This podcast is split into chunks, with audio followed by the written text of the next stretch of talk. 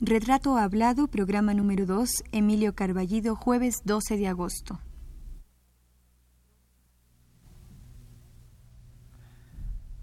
Radio UNAM presenta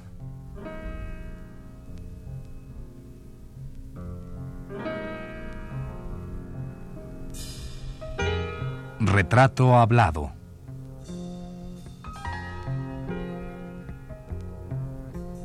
Emilio Carballido. Un reportaje a cargo de Elvira García.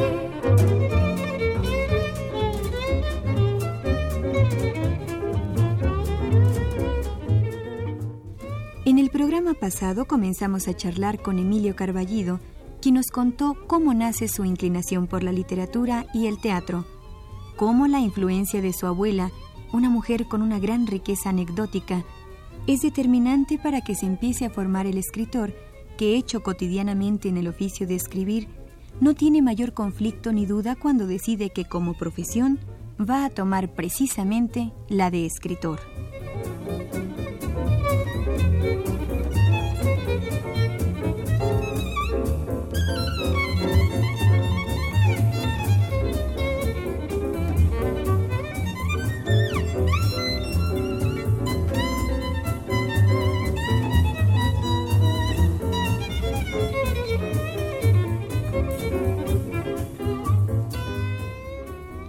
Escuchar a Emilio Carballido es como leer alguno de sus textos.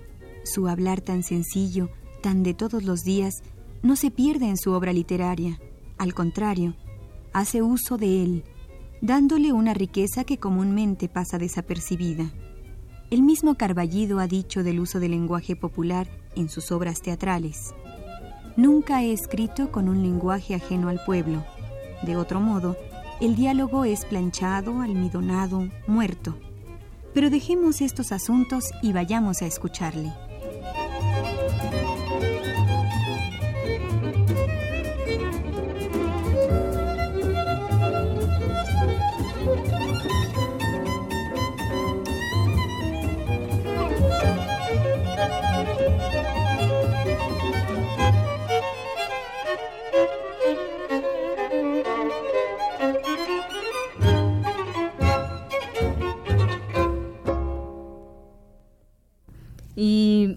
Recuerda aquella época, la- esa primera experiencia formal del teatro ya en Bellas Artes con Rosalba y los Llaveros en 1950. ¿Qué cree que estoy amnésico? Ese es el tipo de No cosa que sí se recuerda. ¿Y qué, y qué recuerda de eso, de como Pues experiencia todo, le personal? podría usar toda la hora de recordarlo. Fue, fue una experiencia muy notable. Es decir, yo no era ninguna persona conocida. En mi generación había una gran cantidad de gente bien conocida, bien estimada, bien publicada. Y yo no era para nada eso. Entonces, de repente, estrené inaugurando una temporada internacional en el Palacio de Bellas Artes. ¿Y cómo les fue en toda la presentación? Uy, fue, no, fue este, un inmenso éxito. ¿Y cuánto duró en, en escena? esta- Pues estuvo un año entero aquí Taipón. o sea que y Bellas Artes se buen- llenaba casi. autor. Bellas Artes casi se llenaba. La comedia fue realmente un éxito muy sobresaltante. No, no tiene usted idea lo que es un éxito en Bellas Artes, un éxito de teatro, porque Bellas Artes hace mucho que ya no da teatro, pero usted imagínese ese teatro con la luneta llena y el segundo piso bastante ocupado y el tercer piso con generosa cantidad de gente viendo una comedia aplaudiendo. Es una reacción muy brillante, ¿no? Un contacto muy ejemplar, aparte es un foro precioso, es un escenario bellísimo para hacer teatro y tenía yo el reparto ideal, el maestro Novo me pidió que le dijera yo mi reparto y me lo respetó. Me dijo, ¿quiénes quieres en la obra? Y cuando le dije que eran los chicos de la escuela, realmente se puso muy contento porque eran sus consentidos, mis compañeros, Rosa María Moreno, Dante, ellos. Digo, a él le encantó la idea de que esa obra de un joven se hiciera con los compañeros de ese joven. A mí, yo tenía el gran susto de que no iba a querer eso, si iba a imponerse para Dios que gente es el ambiente profesional. No, no, no, me dio exactamente el reparto que yo quería y para el papel que no había, que era el padre, pues llamó a Martínez de Hoyos, que era un actor de mucho prestigio. y ya.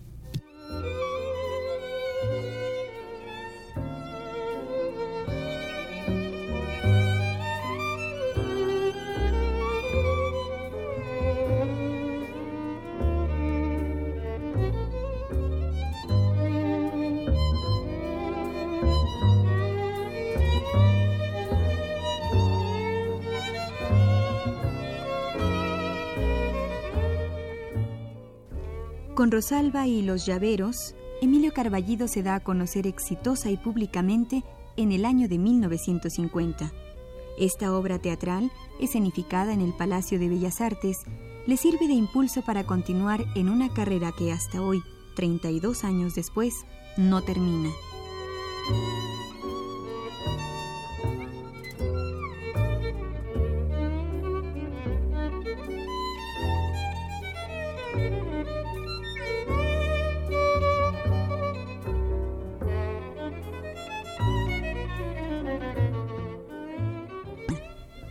Rosalba y los llaveros, y yo también hablo de la rosa, de F, Felicidad, Medusa, La danza que sueña la tortuga y las cartas de Mozart, son algunas de las piezas teatrales de Emilio Carballido que han marcado significativamente la trayectoria de la dramaturgia mexicana. Desde hace 25 años y todavía en la actualidad, los jóvenes directores, actores y escritores de teatro recurren a la obra de Carballido como fuente inagotable de aprendizaje. No hay duda que esta obra y su autor son jóvenes y lo serán por mucho tiempo más.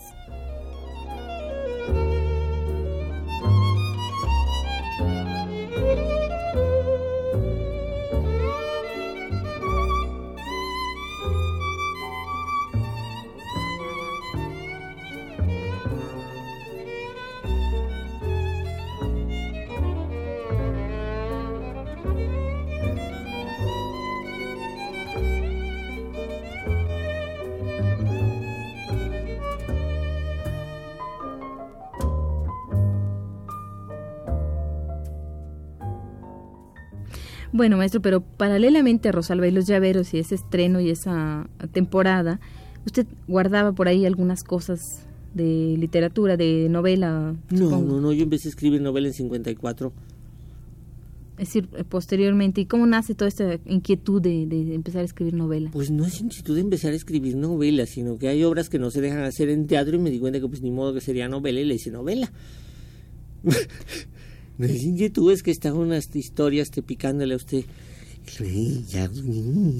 Entonces este, va usted a escribirla o no, está jalándole las patas una determinada historia durante años y no toma forma y de pronto dice, ah, pues es que no es teatro, es novela y ya sale la primera novela. Lo que sí tenía ganas de hacer eran cuentos, de allí salió la colección de cuentos, que por cierto no he vuelto a hacer otra. Y, y digo, no tiene uno ganas de escribir un solo género, dan ganas de expresarse en varios. Claro, además el tema a veces pide esta, esta obra, La veleta oxidada, realmente pedía ser novela.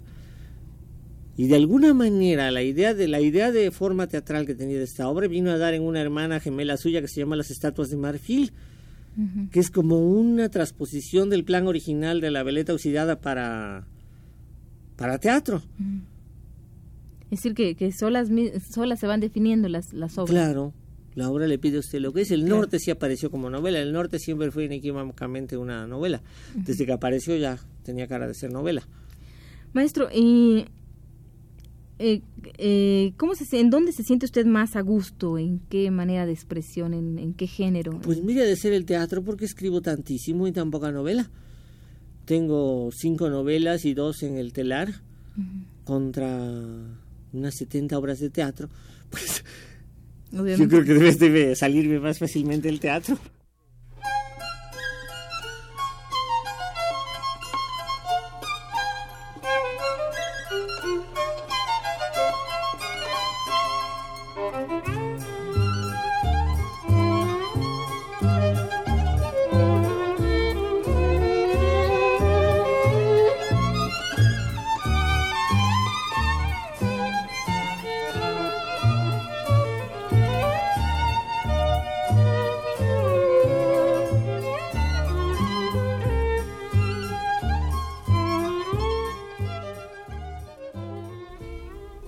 Cara del rostro creativo de Emilio Carballido es la del novelista y cuentista. Obras como El Sol, El Norte, Los Zapatos de Fierro y otras marchan a la par de sus piezas teatrales.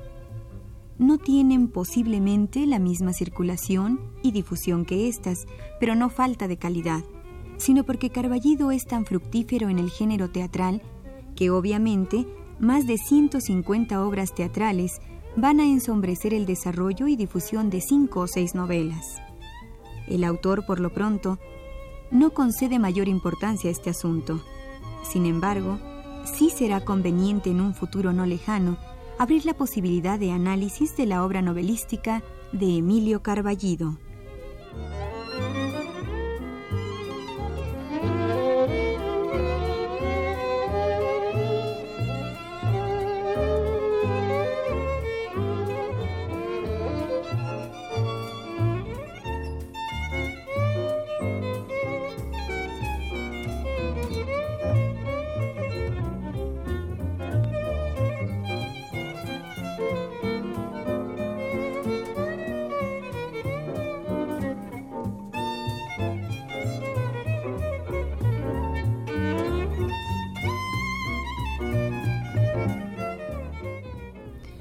Maestro, ¿usted eh, no siente que su obra novelística ha vivido un poco a la sombra de su obra dramática? No, realmente. Veo, por ejemplo, que el norte se ha portado con mucha autonomía y las visitaciones del diablo no se diga, ¿no? O El Sol son tres novelas que han tenido un camino propio bastante agradable. El norte tiene una cantidad de ediciones, tanto aquí como en otras partes, muy grata, ¿no? Está en otros tres países, uno de ellos en inglés, y ha salido también en Cuba y en Uruguay. Entonces, pues no, veo que se ha ido por su propio pie. Y el Sol, que estuvo embodegada mucho tiempo, porque ya ve que de repente Canedo no distribuye algunos libros, no sé por qué tiene un problema de distribución. Pues ahora que salió en Grijalvo está, está bien, ¿no? Está bien. Y, las visitaciones, no se diga, ¿no? Las visitaciones ha hecho su caminito a una película que no me gusta gran cosa, pero que a la gente luego no le molestó y que la ven en televisión, cuando la ven en televisión se acuerdan y van corriendo a comprar el libro y en fin es una novela que se mueve sola también. Claro, es decir, no, hay que, no necesita de mayor impulso. No, más bien diría, por ejemplo, que los cuentos sí se han movido un poco a la sombra de las novelas. ¿Ah, sí? Sí, y la veleta oxidada ha sido la que se ha movido a la sombra del norte porque las metía las dos en un tomo y entonces pues van juntas, pero yo creo que es el norte la que jala compradores. Pero eso a usted no le preocupa mayormente. Pues no, es decir, es el destino normal de, pues los pues géneros. sí, digo, no las pongo a competir unas con otras, sería como una tontería horrible, ¿no? Claro.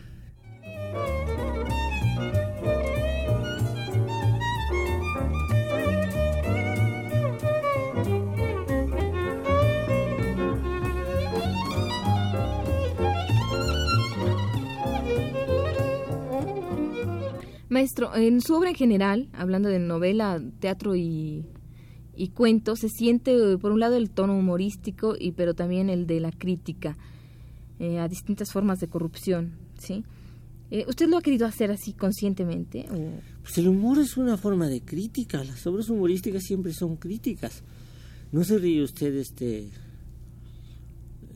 de algo que no sea crítico es decir, pero esto es consciente, de alguna manera usted ha hecho consciente. estoy muy seguro de que el este humorismo es una forma crítica. Ahora que de repente esto se dirija a cosas más particulares o más generales, es decir, que incluya tanto como crítica de características humanas, como crítica de funcionamientos colectivos, como crítica de funcionamientos políticos, pues varía de, del tema. Pero eh, yo quisiera ir más al fondo, es decir, usted eh, siente esta corrupción, como todos, siente usted esta corrupción de en distintos niveles. En la siento y la advierto racionalmente, no es nada más un instinto de ay que de tal o cual, digo, las obras que he hecho, digamos los pueblos peleadores, yo estoy muy claro que es una obra pues como una crítica organizada sobre ciertos sistemas y que organizada también sistemáticamente.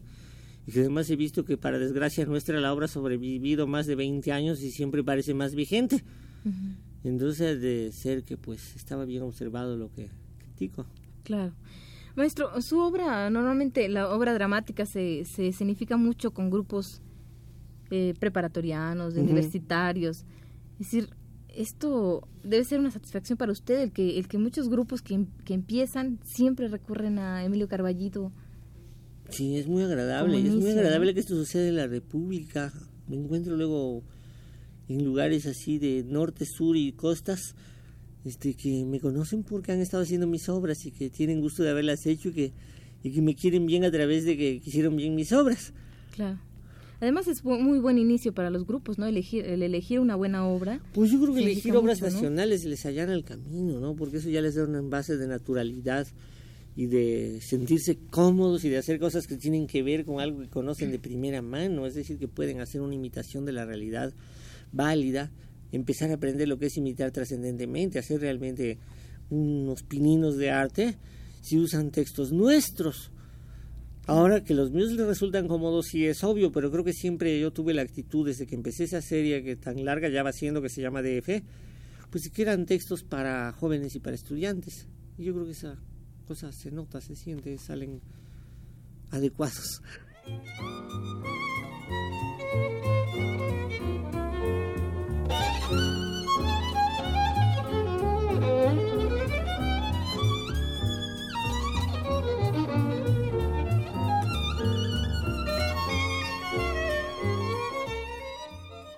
Maestro, usted acaba de hablar de un asunto que es bien importante, el de escenificar obras escritas por mexicanos y obras que tengan que ver con el contexto en el que se vive. Este es un problema realmente en México, el hecho de que se recurra a autores extranjeros, ¿no? Pues mire usted, es una especie de actitud colonizada que tienen muchísimos directores e instituciones y que es una mezcla muy ingrata porque hay tanto narcisismo como soberbia como sometimiento a cánones culturales ajenos al nuestro. Sí. oye, ¿por qué voy a poner un autor mexicano si puedo poner Shakespeare? Lo que pasa es que le sale tan requete mal Shakespeare que más valía que no. ¿Eh? Y probablemente un autor mexicano le saliera mejor, pero es un caso de soberbia y realmente esta UNAM ha tenido la culpa. Ha tenido siempre una actitud superior de ver por encima del hombro sus directores a los autores nacionales de todas las épocas.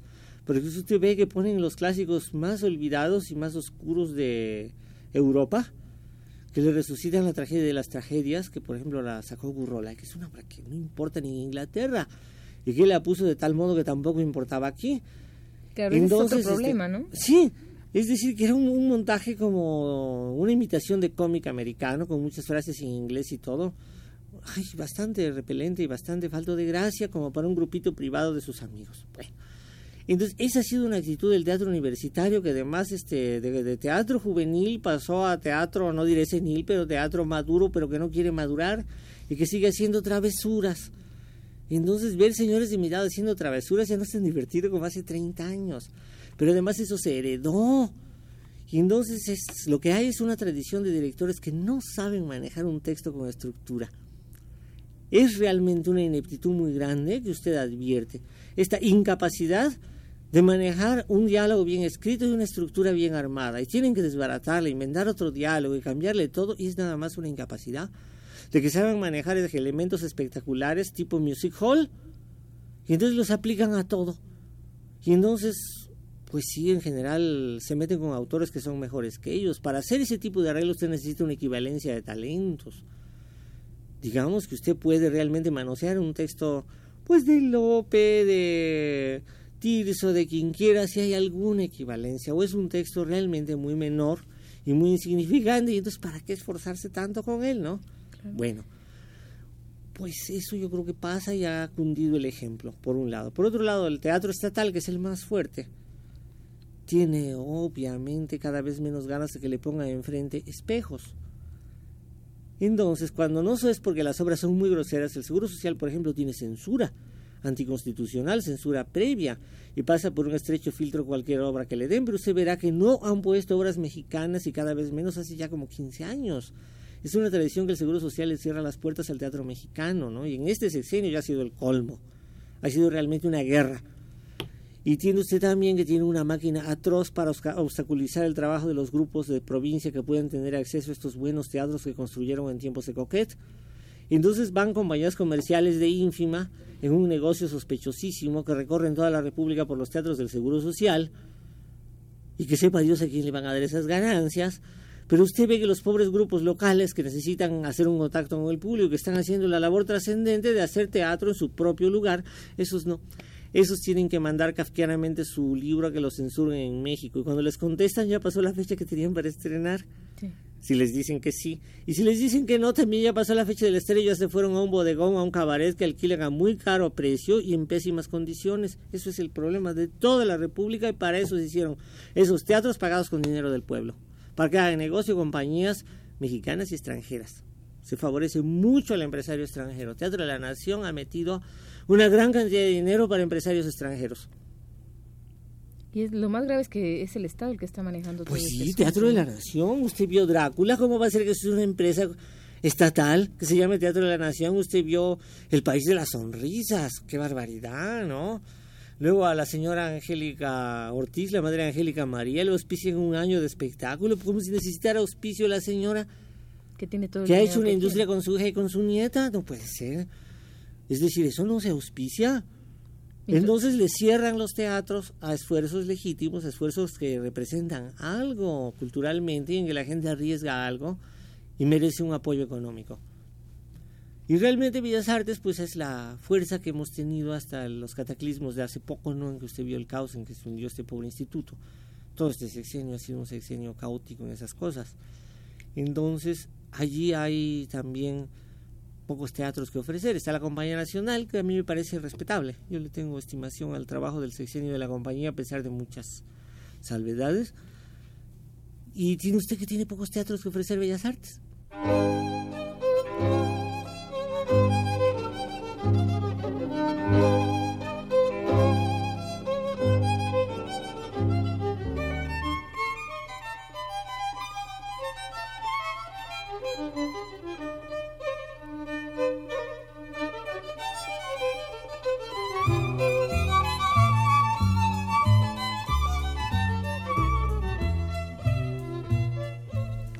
Esta fue la segunda parte del programa sobre Emilio Carballido. Le invitamos a escuchar la tercera el próximo jueves a las 22 horas con 15 minutos. Gracias por su atención.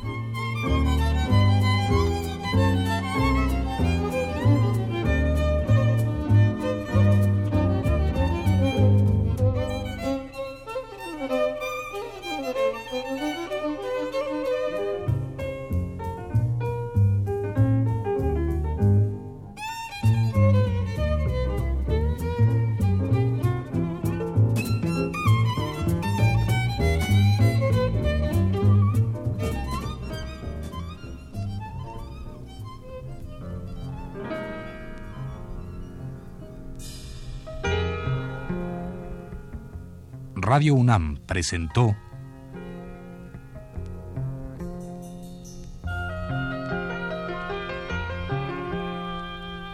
Retrato Hablado. Emilio Carballido.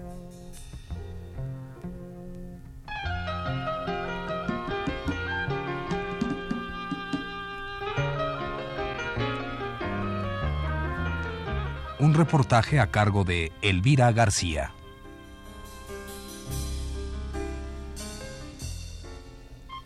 Realización técnica de Abelardo Aguirre y Pedro Bermúdez. Voz de Victoria Mondragón. Coordinación Juan Carlos Tejeda. Guión Elvira García.